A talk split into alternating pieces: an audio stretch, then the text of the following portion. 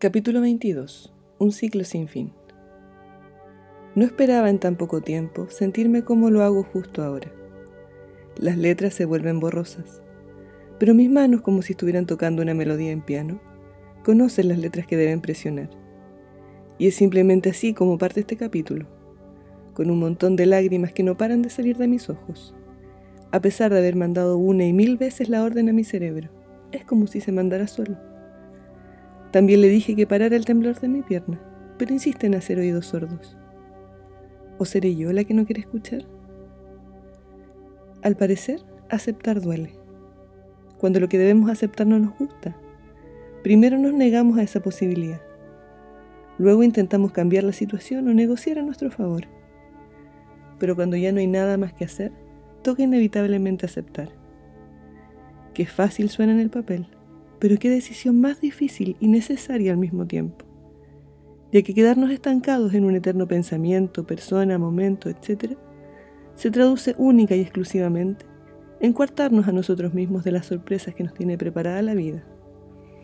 Salir de nuestra zona de confort es arriesgarse, es confiar en que el universo, Dios, Zeus, etc., no nos abandonará nunca.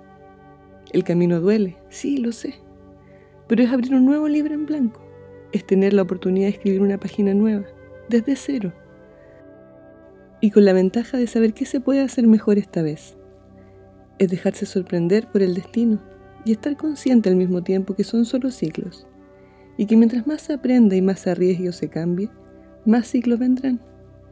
Hasta que estemos listos y miremos al cielo con el alma plena y una sonrisa en el corazón, porque sabremos que aprendimos y sumamos. ¿Y cómo sabremos cuando llegue ese momento?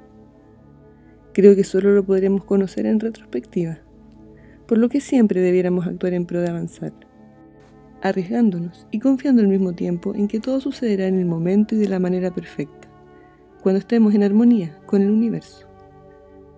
Por mi parte, necesito dejar ir a Flight, es lo que debo aceptar.